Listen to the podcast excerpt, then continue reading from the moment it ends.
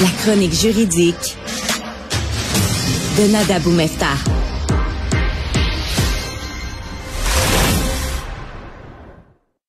Bonjour Nada. Bonjour.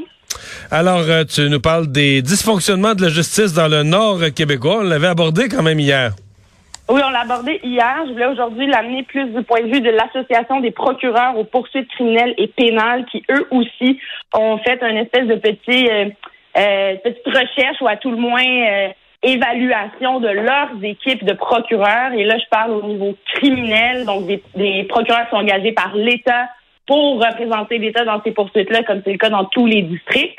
Mais évidemment, la particularité dont on a parlé hier, c'est cette cour itinérante qui va et vient. Et une des problématiques qui est soulignée, entre autres, euh, par le DPCP, finalement, les procureurs, c'est euh, cette rétention-là, d'abord des procureurs dans le Nord, euh, qui est une réalité dont je voulais parler aujourd'hui, ensuite d'hier, parce que quand on regarde, même au niveau des policiers, par exemple, au niveau des travailleurs sociaux, même des enseignants dans le Nord, euh, c'est pas une place où les gens vont, Mario, pour rester. Ils vont là-bas souvent pour aller chercher de l'expérience dans leur domaine, ou même certains commencent dans leur domaine euh, dans le Nord. Euh, qui est quand même assez euh, difficile, mais qui leur apporte beaucoup euh, d'expérience terrain, évidemment. Mais ce que ça fait, c'est qu'il y a un roulement énorme. Beaucoup de gens vont dans le Nord y travailler pas longtemps, et certains, ça va être peut-être quoi, un an, deux ans, et repartir. c'est quand même ça dans beaucoup de dans beaucoup de domaines. On peut penser à des policiers, des gens dans le milieu médical, même des travailleurs qui vont faire ça quelques années, les allers-retours dans le Nord, puis après ça, ben ils vont s'installer dans une grande ville.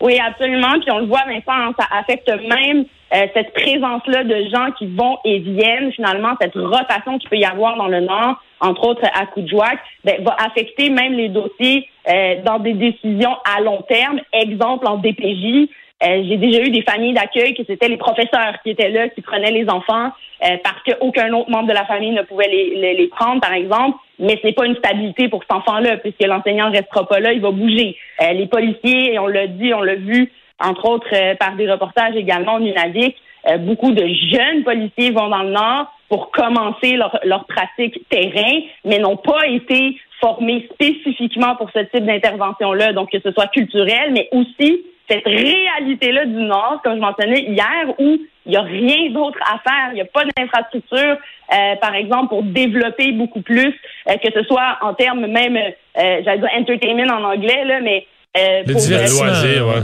Oui, le loisir, merci. Voilà. Donc, même au niveau des loisirs dans le Nord, c'est pas très, très développé. Donc, ben, il y, a la chasse et la pêche. À profusion? Oui, absolument. Il y a ça, messieurs. Ça, c'est tout à fait vrai. Puis, euh, d'ailleurs, en plus, j'étais supposé euh, y aller, mais malheureusement, la pandémie nous a, nous a pas mal bloqué. Euh, Nada, est-ce qu'on peut, est-ce qu'on peut fidéliser quelqu'un à dire, ben, que tu vas passer là toute ta vie, quelqu'un dans le milieu juridique en donnant quoi des meilleures conditions? C'est quand même difficile. Ça me paraît difficile et pas de solution simple. C'est sûr, parce que la plupart, souvent, et d'ailleurs, il faut le dire, ils sont basés à Amos, qui est la ville la plus proche juridiquement ou euh, judiciairement parlant de Coudjouac. Et on s'entend, il faut quand même prendre l'avion pour se rendre à Coudjouac. Euh, donc, c'est sûr qu'il y a tout un défi territorial euh, du fait que ces gens-là, qui veulent s'impliquer, et la, plupart, hein, quand on rentre dans le, la pratique du Grand Nord, on, on désire vraiment on est passionné souvent, on veut donner de notre temps pour tenter de changer les choses ou même de pratiquer notre travail dans ce milieu-là. Mais la réalité, c'est qu'autant le terrain, autant la distance physique, autant hmm. aussi la difficulté de leur travail. Et c'est ce qu'ils ont souligné qu'en tant que procureur, quand ils viennent devant la Cour de justice itinérante qui est là pour une semaine, ils se retrouvent avec un volume de dossiers d'abord très important et des dossiers qui passent d'un vol à l'étalage jusqu'à des agressions sexuelles très, très sérieuses, ou même, il y a, il y a également aussi évidemment des cas de meurtre, mais ça, souvent, c'est des cas qui sont pris à part, qu'on fixe à des dates autres, mais tous les autres dossiers doivent procéder dans la même semaine, et c'est ce qu'ils dépeignent euh, aussi, le fait qu'ils ont la difficulté à faire leur travail, entre autres, avec les plaignants ou les victimes dans les dossiers, en termes de contact avec elles. Puis la réalité, messieurs, c'est que même s'ils étaient physiquement euh, dans le nord, il y a quand même beaucoup d'autres villages qui sont euh, desservis par le district Akujouak. Euh, par exemple, Vernito, qui est beaucoup plus au nord. et il y a encore des problèmes de communication et de transport des gens entre les autres villages et les villages où on, procède. Donc, il y a toute cette réalité-là qui est particulière. On l'a quand même mentionné, l'aide juridique, par exemple, avait des bureaux permanents dans le Nord avant, le DPCP aussi, mais après ça, on se retrouve, comme on l'a dit, avec un problème de rétention. Puis pour être bien honnête, je pense pas que c'est une question de salaire.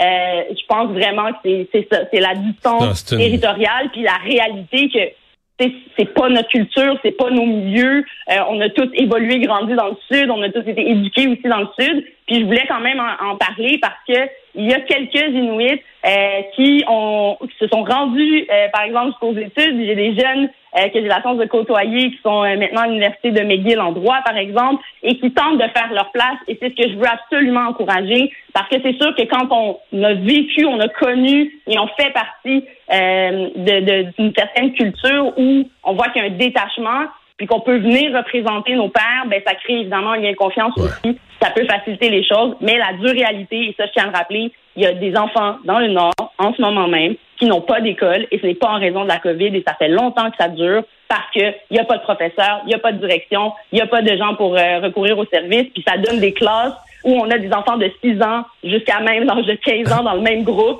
Euh, alors c'est euh, assez particulier. Nada, le temps file et il faut couvrir un peu cette histoire euh, concernant le convoi de la liberté des policiers euh, qui auraient fait des dons. Oui, alors euh, ça, ça débute d'abord par le fait que des listes auraient été partagées en ligne suite à des hacks. donc des hackers qui ont été capables d'avoir accès à tous les gens qui auraient passé par des plateformes pour financer cette manifestation-là. Et ce qui est particulier, évidemment, c'est qu'au cours des événements qu'on a connus à Ottawa, ben, c'est devenu à un certain moment illégal. Et à ce stade-là, on a vu qu'il y avait dans cette liste-là potentiellement des policiers de l'Ontario euh, et même de Toronto aussi qui auraient financé euh, ces activités-là. Et c'est là-dessus qu'on va enquêter euh, pour voir d'abord si c'est effectivement ces policiers-là qui l'ont fait et si c'est le cas, évidemment, les rendre imputables, puisqu'en tant que policiers, que ce soit en uniforme ou non, ils ont quand même ce devoir d'abord de réserve et cette obligation-là de représenter l'État et d'être neutre. Donc, de ne pas prendre des positions aussi tranchées, surtout quand on parle, en fait, plus précisément de cas où c'est des activités jugées illégales. Ouais, c'est ça. Si quelqu'un, un policier, a le droit de parole, il a le droit de dire ce qu'il pense, il a le droit d'être contre une chose ou pour une chose, là n'est pas la question, mais c'est plutôt au niveau de ces activités-là jugées illégales euh, où il y aura enquête. Merci Nada, bonne fin de semaine. Merci messieurs, bon week-end.